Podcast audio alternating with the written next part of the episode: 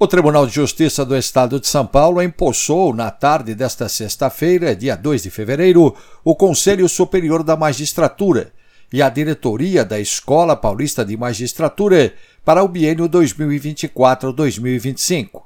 A solenidade de posse aconteceu no Palácio da Justiça, localizado no centro da capital. Estiveram presentes na cerimônia o prefeito de São Paulo, Ricardo Nunes, do MDB, o governador do estado, Tarcísio de Freitas, do Republicanos, o ministro do Supremo Tribunal Federal e presidente do Tribunal Superior Eleitoral, Alexandre de Moraes, o presidente do STF, Luiz Roberto Barroso, e o ministro da Justiça, Ricardo Lewandowski.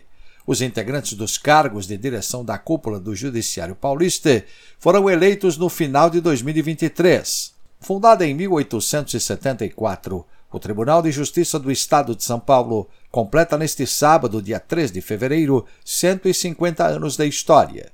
A instituição jurídica é uma das maiores cortes em atividade do mundo, com orçamento previsto para 2024 de 15 bilhões e 900 milhões de reais. O Tribunal de Justiça de São Paulo é composto por 314 desembargadores, 42 desembargadoras, são 320 comarcas e 1.570 varas.